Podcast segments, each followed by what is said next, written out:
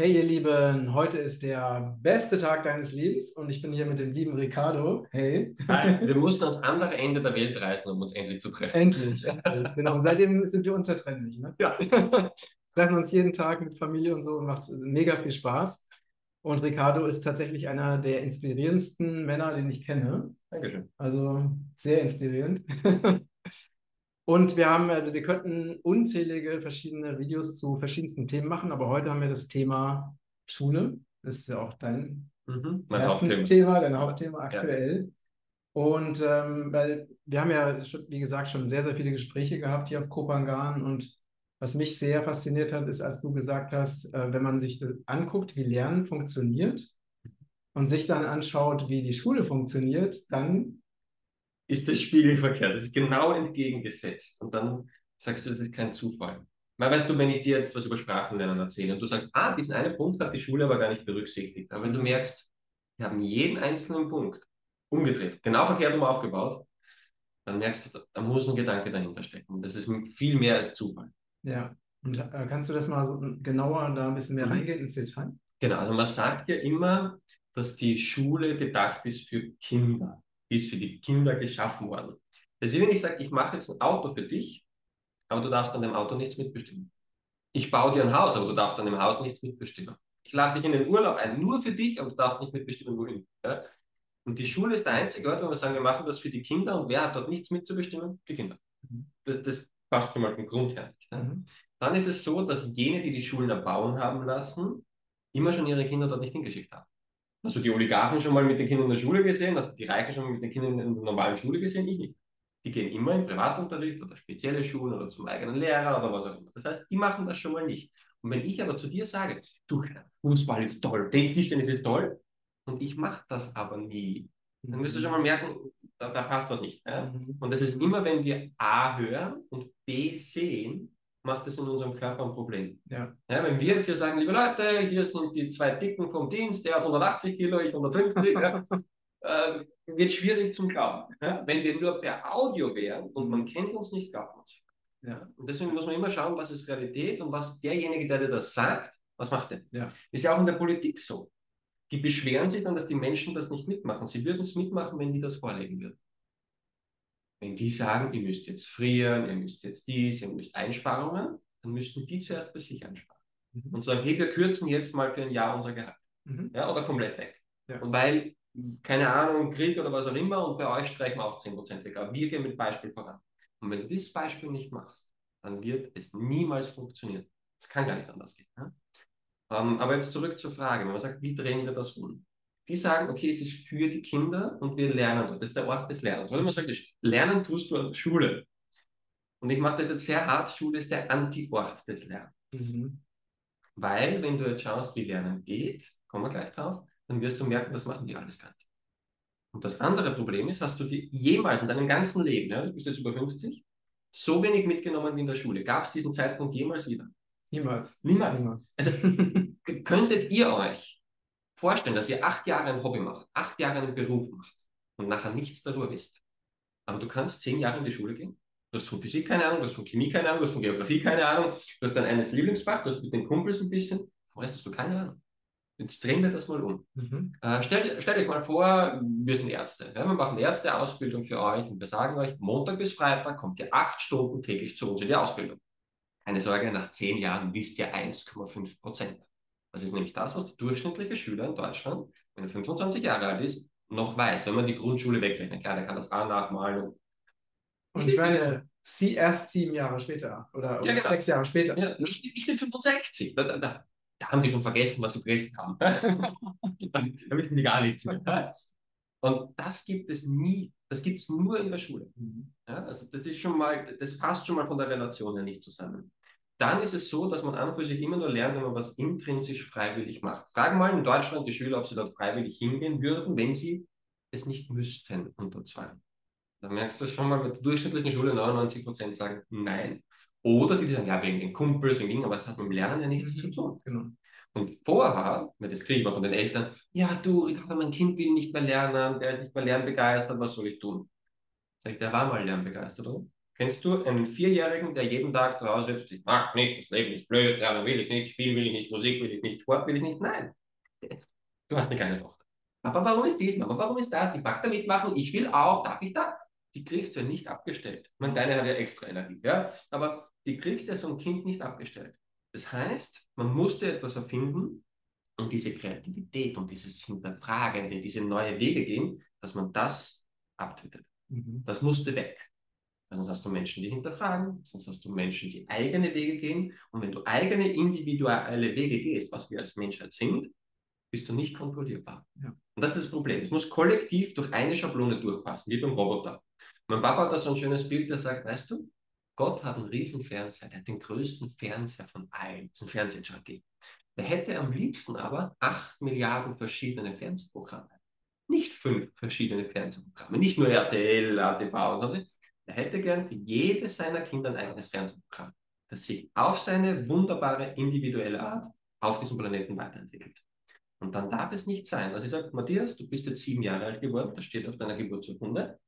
Und jetzt ist Montag 8.30 Uhr, also hast du genau jetzt Bock, Mathe zu lernen. Stell dir vor, ich würde das Erwachsene so mit dir machen. Ja, Matthias, du schreibst ein neues Buch, immer Dienstag, 9.30 Uhr bist du kreativ, da darfst du weiterschreiben. Würde ich sagen, sag mal, spielst du? Würden wir nie akzeptieren. Und der eine ist ein Frühentwickler, der andere ist ein Spätentwickler, der eine hat eine normale Geburt, der andere hat eine traumatisierende Geburt, äh, der ist introvertiert, der ist extrovertiert, der ist linkslastig im Kopf, der ist rechtslastig und wir sagen alle, er ist sechs Jahre alt geworden, der muss jetzt lesen. Das kann schon mal nicht funktionieren. Und jetzt zu den Basics des Lernens. Lernen geht zuerst immer über Beziehung. Reich Gabe sagt es immer so schön, Bindung muss Vorweisung kommt. Das heißt, ich mhm. muss eine Bindung aufbauen, bevor ich dir eine Anweisung gebe. Mhm. Sonst wird das, das ist immer ein Krieg. Ne? Mhm. Das heißt, immer zuerst diese Beziehungsebene. Und wenn ich jetzt in einer Klasse bin, baue ich zuerst diese Beziehungsebene auf. Wenn die nicht da ist, haben wir dieses Verhältnis, ich hau hier runter, ich mache hier Frontalunterricht, ihr habt mir zu gehorchen. Mhm. Und das crasht immer bis zu einem gewissen Grad. Wenn ich eine gute Beziehung mit jemandem habe, vertraut er mir und dann nehme ich das von dem an. Wir kennen das alle. Kind hat einen Mathelehrer, den es mag, den es liebt. Manche vergöttern die Lehrer. Und Kind kapiert Mathe. Ja. Kriegt einen neuen Mathelehrer, ja. mag den Mathelehrer nicht, vielleicht auch noch auf beidseitig. Und Kind kapiert Mathe nicht. Denn Mathe hat sich nicht geändert. Weil das Vertrauen nicht da ist. Genau. Mathe hat sich aber nicht geändert. Ja? Und auch nicht, dass das Kind jetzt dann plötzlich zu blöd geworden ist für Mathematik. Mhm. Das ist die Beziehungsebene. Das zweite ist dann die Vorbildebene. Wie was ich jetzt gesagt habe, wir könnten keine Bodybuilding-Kurse verkaufen wird nicht, also, ja, wird, wird nicht funktionieren. Ja? Können wir nicht. Ja? An wenige. Machen wir es auch. Ein paar Dumme gibt es immer, aber könnten wir so nicht. Ja? Weil das würdest du vom Vorbild uns nicht abkaufen. Okay? Das heißt, und das überprüft jedes Kind. Lebt er das, was er sagt? Und da haben wir das erste große Problem, wenn dann ganz viele Eltern und Lehrer sagen, ach Schatzi, du lernst doch fürs Leben, nicht für die Schule, das ist ganz toll, das macht viel Spaß, das ist die schönste Zeit. Dann kommen die nach Hause und sehen Papa nie lernen und Mama nie lernen. Und mit mir sagen die das in den Schulen. Ich war so viel in Schulen unterwegs und dann sagen die, ich komme nach Hause, die sagen mir jeden Tag, das ist das Beste und das Tollste und sonstiges, um gegen meine Laune, wo ich sage, ich finde das nicht so toll vorzugehen, aber sie machen es selbst. Mhm. Das ist wie wenn ich sage, du Matthias, weißt du was, Handy, das macht süchtig, ist überhaupt nicht gut, das macht die Augen, mach weniger Handy, mein Schatz. Ja, Handy ist nicht gut. Funktioniert nicht. Das mhm. heißt, du hast immer diese Vorbildebene mit dazu. Beziehung, Vorbild. Wenn das vorhanden ist, können wir überhaupt erst ins Lernen hineingehen. Mhm. Und dann haben wir vier Grundaspekte, die sind sehr einfach. Ne? Und zwar, das ist bildhaft, lustig, emotional und verknüpft. Du erklärst deinen dreijährigen Kind. Hör mal jetzt hier, das ist dein Telefon. Oh, der, der schöne Fisch da hinten. Siehst du das? Siehst du diesen Wal? Siehst du diese Tanne da hinten? Du machst immer ein Bild daraus. Du schaust, dass das Kind es sieht. Oder sagst, stell dir mal vor, wenn das so aussehen würde, wenn das groß und braun wäre, wenn dieses Auto ein LKW, du machst entweder stell dir vor, oder du bemühst dich, dass das Kind es direkt sieht. Bild. Das heißt ja Bildung.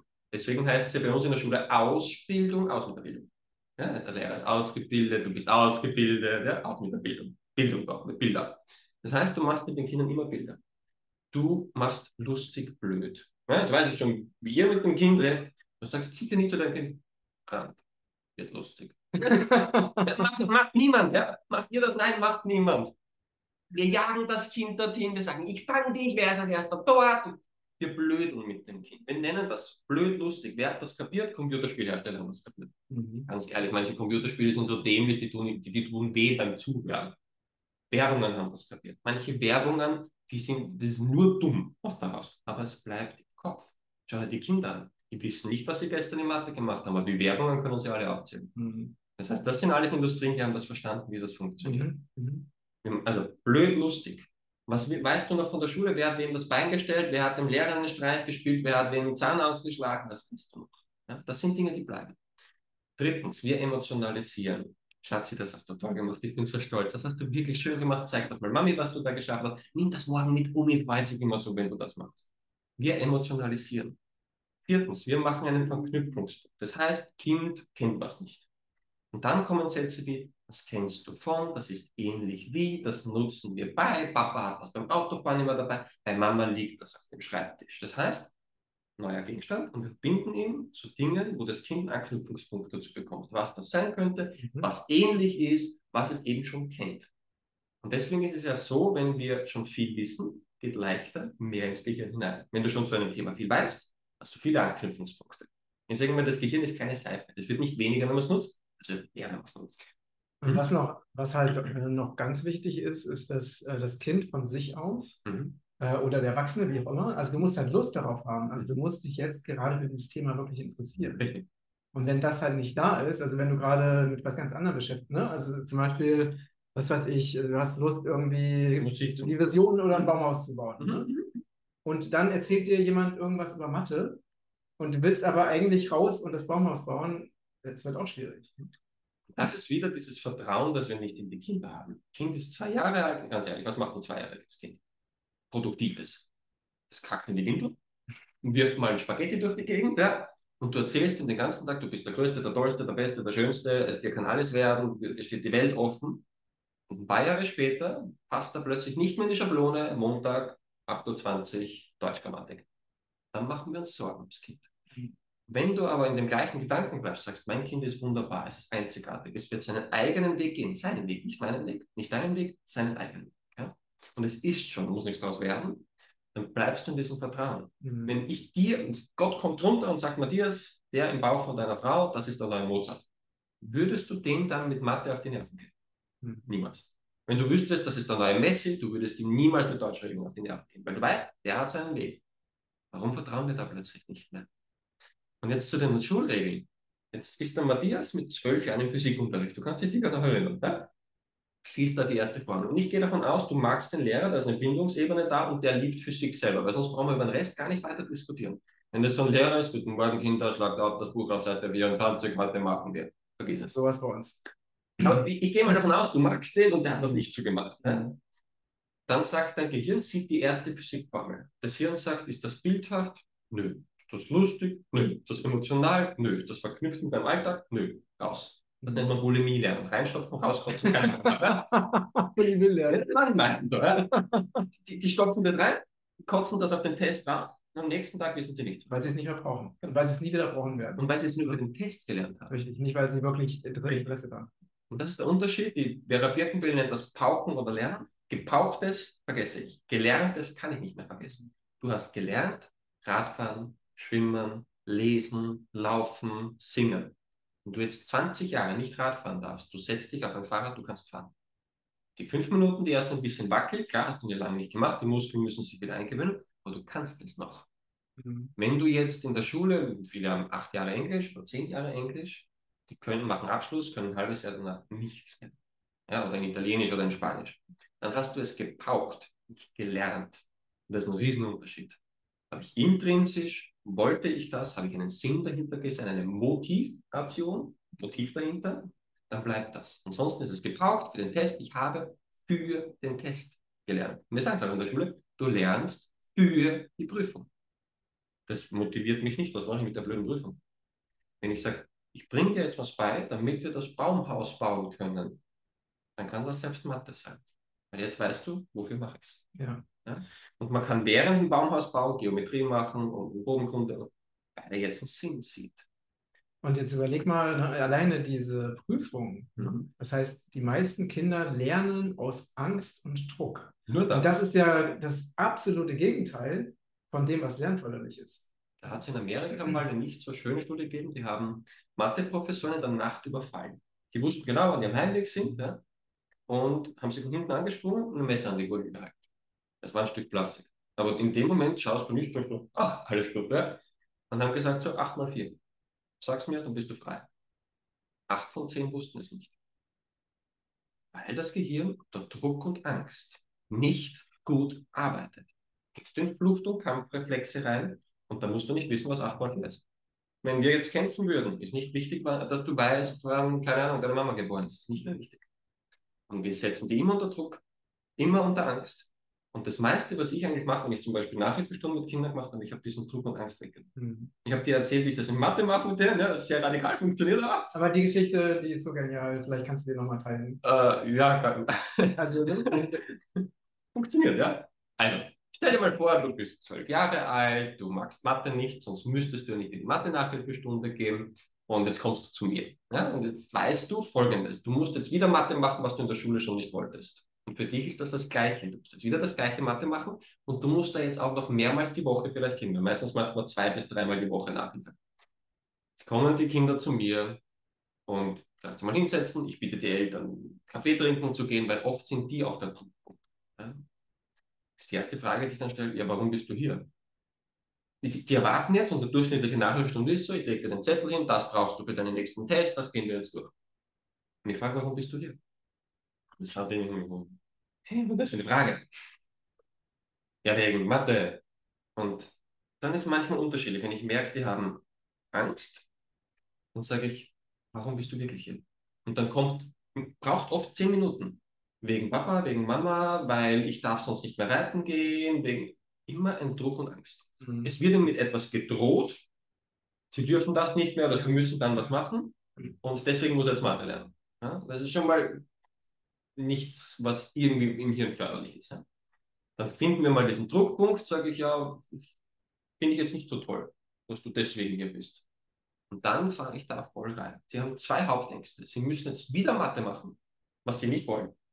Und sie müssen auch noch regelmäßig dorthin in ihrer Freizeit, die ihnen so wichtig ist, neben der Schule, Hausübungen und allem, wo sie endlich das machen dürften, was sie wollen. Singen, tanzen, mit Freunden, Fußball spielen, was auch immer. Und die muss ich ihnen nehmen. Diese zwei Ängste, die ziehe ich denen radikal ins Zahn. Das schaut folgendermaßen aus. Du kommst dahin, setzt dich hin, ich frage dich, warum bist du hier? Das findet man schnell den Punkt und sage, aha, du magst Mathe gar nicht. Warum bist du dann hier? Hast du leicht gewusst, dass ich Mathe auch nicht mag? Bist du gekommen, um mich zu nerven, weil du wusstest, ich mag Mathe nicht? Bist du sogar so blöd, um dich und mich zu nerven, weil wir beide Mathe nicht wollen? Und dein Papa hier, der soll mich auch noch zahlen dafür. Ja, sag mal, spielst du komplett? Mathe mache ich mit dir sicher nicht. Außer du bettelst mich auf Knien darum an, sonst gibt es bei mir garantiert keine Mathematik. Und was hat deine Mama gesagt? Zweimal die Woche sollst du zu mir kommen. Ah, sicher. Also, du darfst insgesamt drei, wenn du dich blöd anstellst, viermal insgesamt zu mir kommen und danach tschüss, tschüss, nichts hier regelmäßig bei mir reingehen. Die schauen dann so aus. Was jetzt passiert? Aber es ist die Angst weg, ich mache bei dem Mathe. Weil kein zwölfjähriges Mädchen, das Mathe hasst, kommt auf die Idee, auf die Knie zu gehen und sagen, bitte, bitte, Ricardo, bring mir Mathe bei. So wie dein Kind sagt, bitte, bitte, Papa, lass mich ins Kino mit dir mitgehen, nimm mich mit zum Fischen oder was auch immer. Das ist du, ah, ich darf gar nicht, ich darf gar nicht regelmäßig zu denen kommen. Ah. Dann heißt es, ah. Und dann sage ich, ja, was machen wir jetzt? Weil jetzt bist du ja schon hier und deine Eltern sind weg und dann frage ich, was liebst du? Und jedes Kind liebt es. Mhm. Traktoren, Einhörner, Delfine, Regenbogen, Prinzessinnen, das Meer, irgendwas haben wir immer. Mhm. Und sage ich, wäre es für dich in Ordnung, wenn wir diese drei Stunden jetzt nutzen, damit ich dich deinem Traum näher bringe. Du willst Tierarzt werden, der nächste will, keine Ahnung, Elektriker werden, der nächste will Maler werden, der nächste will ein Fußballstar werden. Nutzen wir die Zeit, dass ich dich dort näher hinbringe. Wäre das für dich okay? Dann sagt jedes Kind zu seinem Traum, sagt. Ja?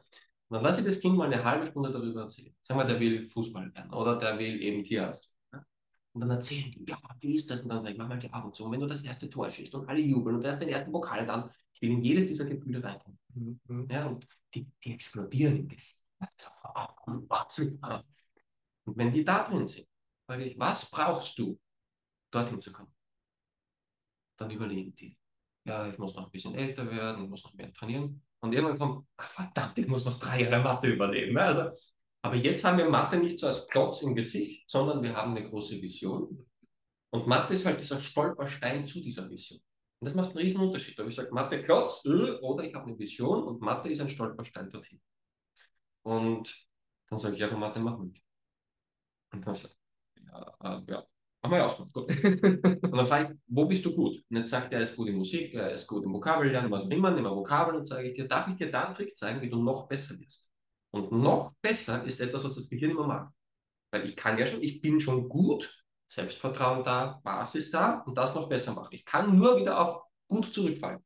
Ich kann nicht schlecht werden. Ich kann nicht, das gar nicht können. Das mag das Gehirn. Mhm. mhm. So, jetzt lernt die Vokabeln doppelt dreimal so schnell. Dann zeigt ihr das in einem anderen Fach und dann kommt immer irgendwann die Frage, gibt es solche Tricks oder andere Möglichkeiten, wie mein Gehirn lernt für Mathe auch? Sage ich, ja, aber Mathe machen wir nicht. und, und, dann siehst du, auch, was, wir könnten dieses Problem wechseln, ja. Aber du kennst unseren Deal. Und manchmal schaffe ich es vom Timing, dass genau jetzt die Eltern reinkommen nach der Stunde. Ich schaue dann immer schon, dass ich das so ein bisschen hinteile. Und dann sehen die Eltern, wie das Kind sagt, du, kannst du mir bitte Mathe zeigen? Die schauen die, die hasst doch Mathe. Nein, die hasst nicht Mathe. Es ging, es ging nie um Mathe. Es ging um den Menschen, der dahinter steckt, es ging um den Druck, der dahinter steckt, es geht um den Sinn, den sie nicht dahinter sehen. Ja, sie sehen den Sinn immer noch nicht, aber die Vision ist viel größer als dieser Stolperstein. Ja. Ich mag Buchhalten nicht. Kotzt mich an. Aber ich wollte unbedingt Zauberer werden. Und das liebe ich. Die Vision ist klar gewesen. Und sage, okay, dann nehme ich diesen Stolperstein Buchhaltung halt irgendwie mit. Aber wenn ich jetzt nur sehe, ich muss Buchhaltung machen und ich sehe die Vision der Zauberei nicht, dann höre ich auf. Ja, und man muss ja auch dazu sagen, ne, das ist ja natürlich nicht äh, der Sinn, dass äh, Kinder ähm, über Jahre irgendwelche Mathe-Geschichten lernen, die sie auch nie wieder brauchen. Aber das, das ist ja noch, noch wir sind ja noch in der Übergangszeit. Richtig. Ne? Aber das ist auf jeden Fall, finde ich, ein, ein, wunderbares Beispiel, wie du also Vertrauen aufbaust, die Kinder motivierst, sie wirklich in dem unterstützt, was sie wollen. Ja. Und dass sie dann zu dir kommen. Ne? Das ist ja der Riesenunterschied. Sie kommen zu dir und sagen, bitte zeig mir Mathe. Weil dann kommt ja die Motivation von ihnen. Und dann, dann können sie zehnmal so schnell lernen, als wenn es nur von ihren Eltern aufge, äh, aufgezwungen wird. Genau. Und ich sage, meine Hauptaufgabe als Lehrer ist es, Begeisterung zu erwecken, Begeisterungsfähigkeit. Ne? Wenn der zu mir kommt und selbst wenn ich die ganze Zeit davor verplempert habe, noch nicht gelernt habe, der holt das alles auf. Mhm. Stell dir vor, deine Tochter sagt, nee, du Papa, lesen will ich nicht. Weil du liest nie, Mama liest nie, sie sieht das, angenommen. Ist sehr unwahrscheinlich, aber angenommen. Es hat so ein paar Fälle gegeben. Ne? Dann sage ich den Eltern, warte ab, bis sich deine Tochter das erste Mal verliebt. Mhm. Und der Angebetete schreibt dir eine WhatsApp und sie kann die nicht lesen selber, sondern sie muss zu Papa gehen, dass der ihr die Liebesnachricht vorliest in der Pubertät. Macht die nicht. Die lernt lesen. Und zu einem Tempo, das könntest du nie tun. Ich habe da ein reales Beispiel aus Berlin gehabt. Und zwar ein Mädchen, 13 Jahre, die hatte offizielle Bestätigung, dass sie lernbehindert ist. Also die durfte auch nicht sitzen bleiben in der Schule, weil die hatte Lernbehinderung, Sprachlernbehinderung, was auch immer, ADHS noch dazu.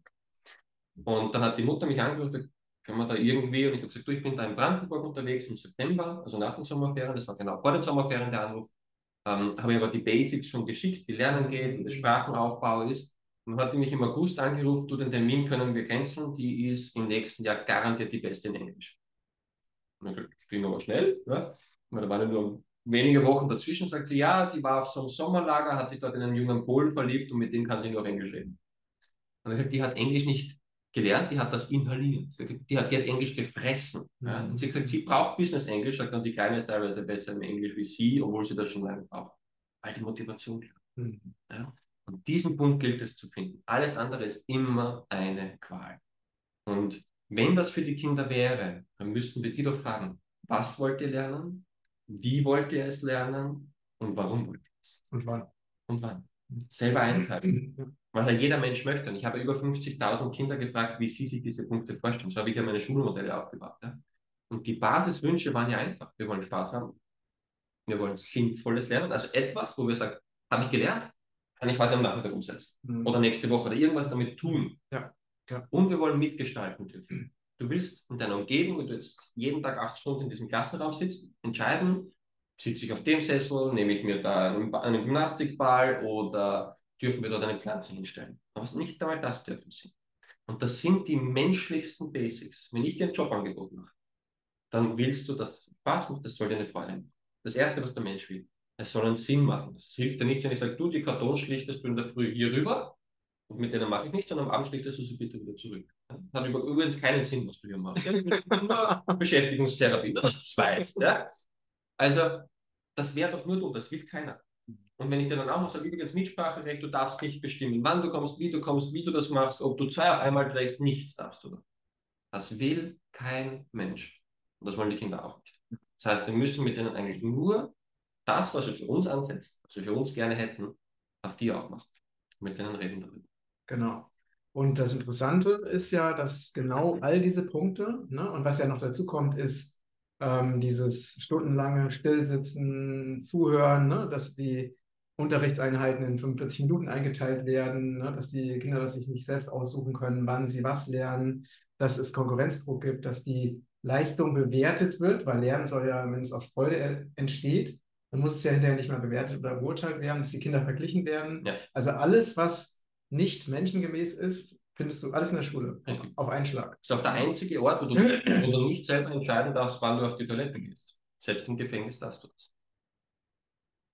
Ach, die Kinder können nicht einfach auf Toilette? Teilweise nicht. Es gibt Lehrer, die sagen, nein, nur in der Pause, nur wenn ich dir das erlaube. Nur, da hat es ganz viele Fälle gegeben. Kinder machen sich in die Hose, weil sie dürfen.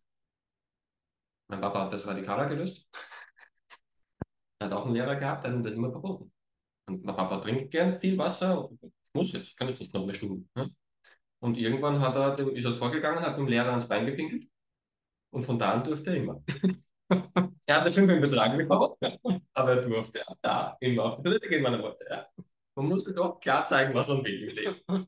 Aber zu dem, was du vorher gesagt hast, es ist so gegen alles aufgebaut. Du hast gerade gelernt, dich zu bewegen, zu springen, zu tanzen, zu gehen. Und auf einmal heißt es stillsitzen. Den ganzen Tag. Was vor allem für junge Wesen, wo sich die Muskeln, wo sich alles gerade aufbauen, ist eine Folter. Ja. Dann hat er gerade gelernt zu sprechen, zu fragen, zu singen, also etwas mit dem Mund zu machen. Und auf einmal heißt es still.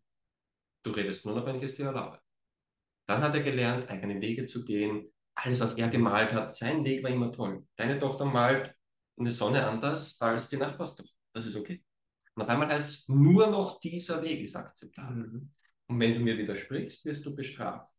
Wenn du da das Gleiche machst wie alle anderen, dann wirst du belohnt. Und um diesen Satz geht es. Sprich mir nach, dann wirst du belohnt, sprich dagegen, wirst du bestraft. Das, das, prägt, das ist dann wirklich das, was sich einprägt. Ja? Und das ist auch das, was mir die Kinder unterbewusst und sagen, ja, das bleibt am Schluss. Und genau das ist es ja. Schau die Kinder, die nicht in die Schule gegangen sind, schau die an, die da durchgegangen sind, auch wenn sie es oft gar nicht aktiv mitbekommen, aber das ist der Hauptsatz dahinter. Und noch ein Beispiel, weil du gesagt hast, es ist verkehrt aufgebaut. Also es ist gegen die Bewegung, gegen die Biologie, gegen das, was sie alles vorher gelernt haben. Ähm, dann habe ich das jetzt gerade gesagt mit bildhaft, lustig, emotional. Den haben wir vor der Schule alles gemacht, machen wir in der Schule nicht mehr. Du kennst Kinder, die sind zwei- oder dreisprachig aufgewachsen. Jeder hat die Muttersprache gelernt, ohne Grammatik ohne Vokabel, ohne Bücher, ohne Lehrer, ohne Nachhilfe. In der Schule machen wir es genau in der Reihenfolge. Wir machen Vokabel zuerst, dann Grammatik, dann Bücher, Lehrer, machen wir Nachhilfe. Es funktioniert plötzlich nicht mehr. Und dann sagen wir, ja, es muss am Kind liegen. Ist halt nicht sprachbekannt. Liegt in der Familie, liegt in den Genen, liegt. Aber so plötzlich. Ja? Und wenn du dir anschaust, wie der Aufbau der Sprache ist, wie das Eltern machen. Und jeder Elternteil hat es geschafft, dem Kind die Muttersprache beizubringen. Und wenn die zweisprachig waren, hat das zwei Sprachen gelernt. Ohne all diese Punkte. Und zuerst lässt du das Kind hören, danach gehen wir in Sprechen hinein, vor allem über Mundbewegungen, schau mich an, Mama, sieh mal hierher, hier über das. Dann unterbrechen wir die Kinder nicht, wenn sie was falsch gemacht haben, sondern wir wiederholen den Satz einfach nochmal richtig. Das könnt ihr jetzt lang fortführen, habe ich super Videos dazu, wenn man das aufzeichnet. Wann welcher Schritt kommt bei den Eltern? Und dann wann welcher Schritt von der Schule kommt. Und es ist genau gegenteil. Und der Zuhörpart kommt gar nicht. Weil schon mal in der Schule, da sagst du, jetzt mal drei Monate nur Englisch hören, damit ihr euch daran gewöhnt. Der kommt gar nicht. Weil der hier ganz am Anfang kommt. Und weil wir hier bei Grammatik und Vokabeln schon so scheitern, weil das sowas von nicht gehirngerecht ist, dass wir zu dem Punkt, der wichtig wäre, gar nicht hinkommen. Dann glauben wir natürlich, wir sind zu blöd zum Sprachen. Mehr ist es nicht. Das ist das ganze Geheimnis. Kann mal ein Beispiel geben ne, aus meiner Schulzeit. Wir hatten Französisch bei einem Lehrer, der einfach totlangweilig war. Mhm. Ne? Und keiner hat Französisch gelernt. Ich hatte, glaube ich, sechs Jahre Französisch. Und äh, mein Französisch war wirklich, ich hatte keinen Bock, keiner hatte Bock, mein Französisch war entsprechend schlecht. Mhm. Ich bin nach Frankreich gegangen. Innerhalb von, äh, ich habe in, diesen, äh, in diesem halben Jahr in Frankreich, habe ich Also ich hätte diese sechs Jahre vorher, die hätte ich komplett streichen können. Weil es hat mir nichts, nichts gebracht. Ne? Und dann brauchte ich es in Frankreich, habe ich es super schnell gelernt. Ne? Die Motivation war da, der Sinn war da, du hast es gehört. Zuerst in Frankreich, du mhm. du hörst es, die sprechen mit dir. Und der Franzose, wenn du jetzt sagst, äh, irgendwas nicht korrekt aussprichst, sagt dann, ja, Matthias, nenn mir die grammatikalische Regel, wie du diesen Satz gefälligst richtig stellst und da hast du das Verb nicht abgewandelt. Sondern der spricht in dir entweder richtig nach, er sagt, hast du das gemeint? Oder er antwortet dir grammatikalisch richtig, dann hörst du genau, es richtig genau. und dann kann dein Hirn adaptieren. Mhm. Wenn ich dich unterbreche in diesem Lernprozess, was die dauernd machen, mit jeder Prüfung, mit jedem Ding, mit jedem roten Anstreich und dem ganzen Schmarrn, dann unterbreche ich das jedes Mal. Kein Elternteil macht das mit dem Kind. Niemand. Und jeder schafft es, die Muttersprache zu lernen. Das ist die schwierigste. Das ist die erste. Und da konntest, konntest du nicht auf Babisch übersetzen, du kannst auf nichts zurückgreifen, du kannst nicht sagen, aha, Telefon kenne ich auf Deutsch, riecht so, schmeckt so, sind Verbindungen schon da. Jetzt erzähle ich dir, was das auf Thailändisch heißt. Mhm. Dann kannst du die Verbindung sofort herstellen. Vorher weißt du noch nicht mal, was ein Handy ist. Ich muss dir überhaupt die Bedeutung, den Geruch und alles erst erklären und dann musst du das Wort auch noch dazu lernen. Das ist viel schwieriger. Mhm. Das ist wie erste Sportart im Leben, schwierig. Schon fünf, vier Sportarten gelernt, die fünfte noch dazu lernen, leicht. Weil du hast schon Kraft, du hast schon Ausdauer, du hast schon Beweglichkeit, ist viel leichter. Die Muttersprache schafft jeder. Also ist jeder in Sprachenfähig. Die anderen dann nicht wird im Prozess umdrehen. In allen Aspekten. Und dann geht es nicht mehr. Und dann sagen wir, es liegt am Kind. Und dann, wie viele kommen aus der Schule raus und sagen, boah, ich bin ein Genie, ich weiß, ich kann alles lernen und ich bin super in allem und wenn es mich interessiert, kriege ich das hin. Weißt du nicht. Kenne so viele auch im, im Erwachsenenalter im Job. Ja, also ich würde ja gern was anderes, aber diese Prüfungen, und weißt du, in der Schule war ich in Grammatik immer schon schlecht und das macht dich so. Ein Leben lang glauben Menschen dann, sie sind zu dumm, zu klein, zu was auch immer, weil sie Physik nicht kapiert haben, weil sie einen Physiklehrer gehabt haben, der all diese Punkte, die wir angesprochen haben, nicht ausgelebt hat. Ja, und nochmal, ich bin pro Lehrer, es gibt grandiose Lehrer, aber es sind wenige. Ja, es sind 10, 20 Prozent, der Rest sind keine Lehrer. Die, auch wenn du die Kinder fragst, wie viele deiner Lehrer würdest du behalten, wenn du entscheiden dürftest? Du bist der Kunde. Dann kommst du auf nicht viel. Es ist immer. Du hast die Fragen gestellt. Ne? Ja. Wenn 10.000 Kinder fragt, sage ich, schau mal, das ist die Liste der Lehrer. Wie viele würdet ihr behalten? Wenn ihr sagt, das ist eure Schule, ihr dürft hier entscheiden, weil wir sagen ja, wir machen das für euch hier. In jedem anderen Bereich der Welt geht das. Stell dir mal vor, 99% deiner Kunden sagen, Matthias ist blöd, die Produkte sind mies. Dann hast du ein Problem. genau. Ja. Dann musst du dich ändern. Dann fragst du sofort die Kunde, ist die Qualität nicht, die Lieferbedingungen nicht, der Preis nicht, die Mitarbeiter unfreundlich, fragst du sofort. Du würdest nie den Nachbarn fragen, fragst die Kunden. In der Schule wissen wir, ca. 99 Prozent der Kinder wollen das alles so nicht. Keiner fragt die Kinder. Hm. Keiner fragt die. Nee, die haben das so zu akzeptieren. Kann nicht am Lehrer liegen, wenn die alle blöd finden, dann liegt es wohl an den Kindern. Ich sage, wenn 9 von 10 den Lehrer blöd finden, dann liegt es sehr wahrscheinlich am Lehrer. Wenn einer von denen mit dem nicht zurechtkommt, das ist okay. Nicht jeder muss jeden lieben. Das ist auch normal. Es gibt Menschen, den triffst du und denkst, ah, den könnte ich nur. Und du triffst Menschen und denkst, das ist okay. Da passt einfach die Chemie nicht. Aber wenn der Mehrheit von denen sagt, du, der ist es nicht, dann muss es eine Möglichkeit für die Kinder geben, sagen, mit dem können wir nicht die nächsten acht Jahre Mathe verbringen. Und ich kenne das aus meiner Zeit noch, kommt ein neuer Lehrer rein, die ganze Klasse weiß nach einer halben Sekunde, oh oh, mit dem wird es mies. Und du, du darfst nur schauen, du kannst nichts tun dagegen. Und das kann nicht sein, wenn wir sagen, wir haben Schule für Kinder gemacht. Das, das kann nicht funktionieren. Ja, aber da könnt ihr jetzt ewig. Ja, ja. Aber das Interessante ist, ne, das Interessante ist ja, dass, ähm, was du am Anfang gesagt hast, ne, dass diejenigen, die das System entwickelt haben, ne, man weiß ja auch, Rockefeller Foundation hat das mhm. System, wie wir es heute kennen, entwickelt. Ja die würden, keiner von denen würde seine Kinder dahin schicken, weil sie genau wissen, die Kinder würden niemals die Qualitäten erlernen, die sie wirklich brauchen, um ne, zu führen, um Unternehmen zu führen und so weiter. Deswegen, also alle großen Unternehmer schicken ihre Kinder nicht auf die normale Schule. Schau dir die aktuellen Themen an. Ob das der Krieg ist, wenn ich sage, Krieg ist toll, ganz wichtig, dann müsste ich dort an die Front und meine Kinder als Erster dorthin schicken. Machen die das? Nein, niemand. Mhm. Wenn ich sage, wegen Klimawandel, Einsparungen nicht mehr fliegen und sonstiges. Die, die das sagen, fliegen die mehr oder weniger wie wir? Dann merkst du schon, okay, stimmt nicht. Wenn die sagen, hey, keine Ahnung, wir müssen jetzt Energie sparen, wann die Energie? Nee, wir müssen. Und dann sind wir wieder bei dem Thema. A sagen, B sehen. Und dann sage ich, von dem will ich nichts hören. Also wie sind wir wieder beim Beispiel, von uns kauft keiner Bodybuilding-Kurs. Weil wir dieses Vorbild nicht haben. Und die leben weder das Vorbild noch sonst irgendetwas. Ja? Und daran kannst du sie messen. Und wenn ich sage, ist eine Schule gut oder nicht, dann gehen mir manche, ja, aber die haben den Award gewonnen und die sind ausgezeichnet. Das interessiert mich alles nicht. Ja, du kannst drei Doktortitel haben und so intelligent sein wie der Boden. ist doch so, oder? Es sagt nichts über dich aus. Nichts. Ja, und deswegen habe ich ganz andere Kriterien entwickelt, wie man, wie man Lehrer anstellt. Wenn du magst, erzähle ich dir noch ganz schnell. Ja, ja? super. Gerne. Also ich spiele es jetzt einfach mit dir durch. Du kennst die auch nicht. Wir haben das jetzt vorher wieder abgesprochen oder sonst was. Ja? Ich habe ein Projekt. Eine Lehrgruppe, eine Schule, eine Alternative, was auch immer das ist. Ja? Und jetzt, du bewirbst dich als Lehrer, sag ich, hi Matthias. Und natürlich, ich schaue, ob die Heroinspritze noch im Oberarm drinnen hängt. Oder Logisch, so, so optische Dinge schaut man schon. Ja? Dann hast du jetzt, habt ihr gesehen an seinem Gesicht, zuerst hat sich das Gesicht bewegt, dann hat er gesprochen. Stell dir mal umgekehrt vor. Mann und Frau, ja, deine Frau fragt dich, liebst du mich? Ja. da weißt du, was ein Problem hat. wird nicht werden. Frage eine Dreijährige, liebst du Mama? Ja. Dann kommt nicht Ja und dann das Lächeln. Also, das erkennst du. Da gibt es Merkmale, da kann man den Schulleiter darauf einstellen, das kriegst du mit. Außerdem, wenn du ein Projekt anleitest, solltest du als allererster Menschenkenntnis haben. Also wird sowieso schwierig. Gell? Das heißt, liebst du Kinder? Das ist die Grundvoraussetzung. Wir haben in manchen Gruppen 75-jährige Oma dabei, der von Pädagogik keine Ahnung, die hat nicht studiert, aber die liebt, die, die hat so ein Herz für Kinder. Die liebt die einfach und auch den Autistischen, der schwierig ist, der, der auf die Füße kotzt, der, der laut ist, die liebt diese Kinder und die Kinder lieben sie. Und da haben wir das in manchen Gruppen wirklich so, die geht rein und sagt, Kinder, da, da steht am Plan, das müssten wir lernen, aber ich habe keine Ahnung. Könnt ihr das bitte lernen und mir beibringen? Und die machen das einfach, weil sie das für sie machen wollen. Einfach weil diese Verbindung da ist. Ne?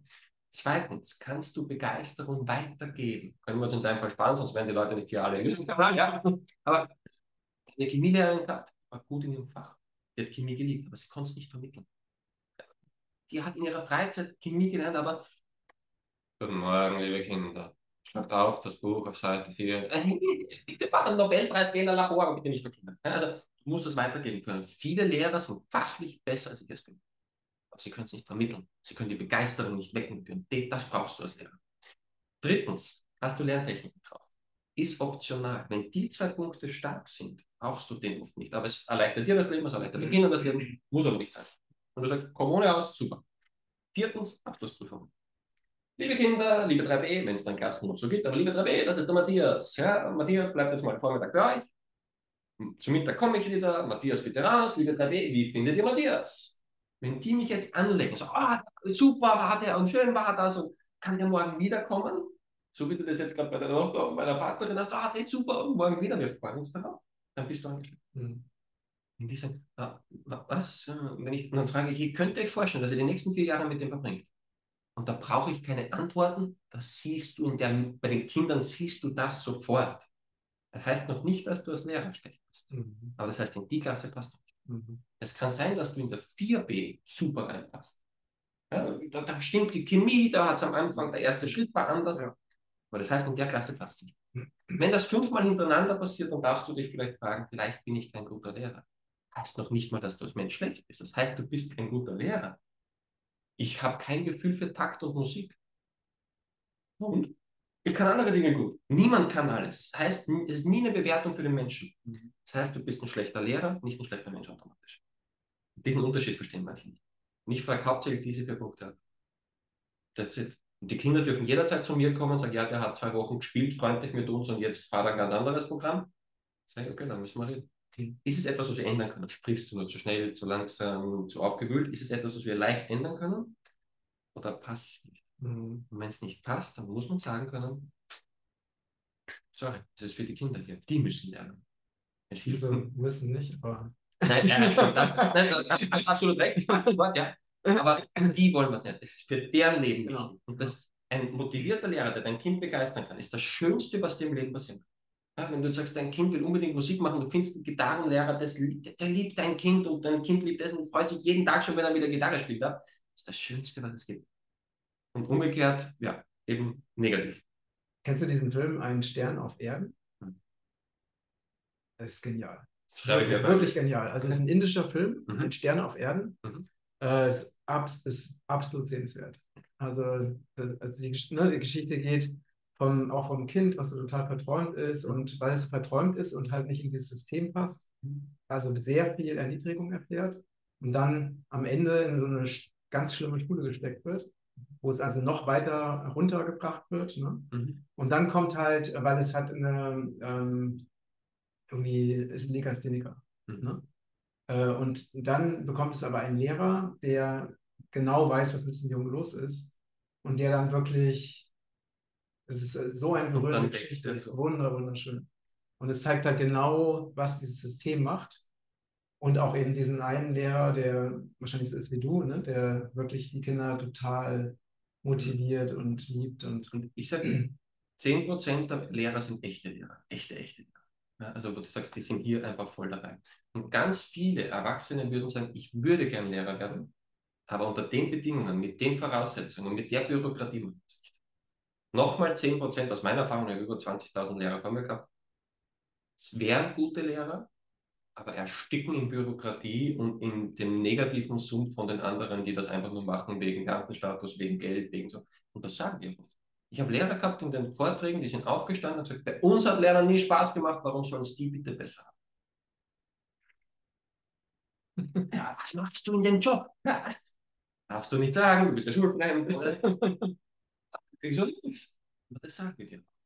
Und wenn wir die Bedingungen rundherum ändern, klärt sich das ganz schnell. Ja, machen wir überhaupt keine Sorgen. Ja, genau, da arbeiten wir. Ne? Richtig. Neues Bewusstsein. Das wird kommen. also es ist am Kommen. Und genau. gebe ich noch vielleicht einen, einen, guten Satz dazu. Ja. Manche sagen, ja, ich kann nichts tun. Ich bin alleine, ich habe Geld, ich habe keine Reichweite, was auch immer. Ich, alle haben gelacht, wie ich mit 25, 26 gesagt habe, ich lege einen Grundstein für ein weltweites neues Bildungssystem. Weltweit eingeladen, in Europa die größte Bewegung. Jetzt lacht niemand mehr. Anfangs haben sie gelacht. Und ich habe eine 84-Jährige gehabt, die gesagt hat, ich baue jetzt keine fünf Schulen mehr. Meinen Enkelkindern nehme ich die Angst vor Mathe, weil ich habe verstanden, was der Fehler war, habe es mir genommen, das Ding genommen. Der zeigt seinen Kindern das dann mal anders, der seinen besten Kumpel. Der erste Dominostein geht schon wieder los. Mhm. Diesen ersten Schritt kann jeder überall machen. Und wir haben ja das Alte mit aufgebaut. Es gab keinen Bildungsminister, der jetzt vor dir mit Mörteln und mit Beton irgendwo eine Schule hingebaut hat. Die haben wir zwar gebaut. Und alle anderen Menschen. Aktiv oder passiv. Manche haben als Maurer wirklich mitgemacht. Und mhm. passiv heißt, wir sind selber hingegangen, wir haben dort Steuern hingegeben, wir haben uns nicht gewehrt, wir haben keine Alternative aufgezeigt, wir haben die Kinder hingeschickt. Jeder hat irgendwo mitgemacht, passiv oder aktiv. Unter Druck, unter Angst und unter Strafen. Wenn du das Alte mit Druck und Angst und Strafen schaffst, und jetzt hast du eine Vision, eine mhm. Freude im Herzen, eine richtige Energie dahinter, was geht dann? Mhm. Und wer das Alte schafft, kann automatisch das Neue schaffen. Wer dick wird, kann dünn werden, wer dünn wird, kann dick werden. Wenn du das Alte machen kannst, kannst du gar, du bist 100% befugt, aktiv oder passiv, das Neue zu erschaffen. Mhm. Und das wird kommen. Das, das, kann nicht mehr anders gehen. Wenn ich das glauben würde, ich würde das Video nicht machen, ich würde, ich würde zu Hause bleiben, ich würde mich an den Strand legen, ich würde nur noch zaubern. Das kommt. Mhm, das kommt. Das ist wirklich auf dem Weg. Ne? Das sind wirklich äh, Du weißt es ja selbst, ne, dass also so viele Menschen ihre Kinder aus der Schule genommen haben ne, und jetzt andere Methoden, ja. äh, ne, Freilernen oder selbstorganisiert lernen oder alternative Schulen. Ja. Also es ist ja eine, eine Riesenbewegung, ist einfach jetzt dran. Und die sind auch nicht gleich perfekt. Mhm. Weil die müssen auch durch diesen Prozess mal durch und jeder glaubt, ja, jetzt gründe ich eine neue Schule, die ist perfekt. Sag, nein, du stolperst mal ein bisschen. Mhm. Weil, schnelles Bild, aktuelle Schule, 400 km/h Richtung Abgrund, da ist Abgrund da fahrt die mit 400 km/h hin, ob du jetzt willst oder nicht. Und deine Aufgabe, die meisten glauben, jetzt muss ich auch einen Zug schaffen, der mit 400 km/h in die Richtung fliegt. Das hat sich lange entwickelt. Der hat nicht vom Start auf 400 km/h gehabt. Deine Aufgabe ist es, ein rostiges, altes Dreirad zu entwickeln, aber in die Richtung fährt. Die Richtung heißt, da wollen die Kinder hin, da haben sie Spaß, da dürfen sie mitbestimmen, da geht es in Dezentralität, in Freiheit. In fünf Jahren ist es ein Fahrrad, in zehn Jahren ein Auto und in 20 Jahren eine Rakete. Die Zeit darfst du dir geben. Wenn ich überlege, was ich vor sieben Jahren gewusst habe über Lernen und was ich jetzt weiß, ich, ich, kann mich nur verstecken. Wenn ich mir alte Videos anschaue, denke um Gottes Willen, wie wenig Ahnung habe ich. Und ich weiß, ich stehe in sieben Jahren da und sage, du Matthias, das Video damals, also wie wenig wusste ich damals über Lernen. Mhm. Das ist okay. Mhm. Das darf sich jeder, die Zeit darf sich jeder nehmen. Ja. Danke dir. Ich danke dir. ja, ihr Lieben, äh, super wichtiges Thema. Teilt gerne diesen Beitrag auf allen Kanälen und äh, schaut euch auch die Infos unter diesem Beitrag an. vielleicht was Spannendes für euch dabei. Danke für eure Unterstützung und ganz liebe Grüße aus dem sonnigen Kupangan. Danke, Ricardo. Tschüss. Bis bald. Ciao.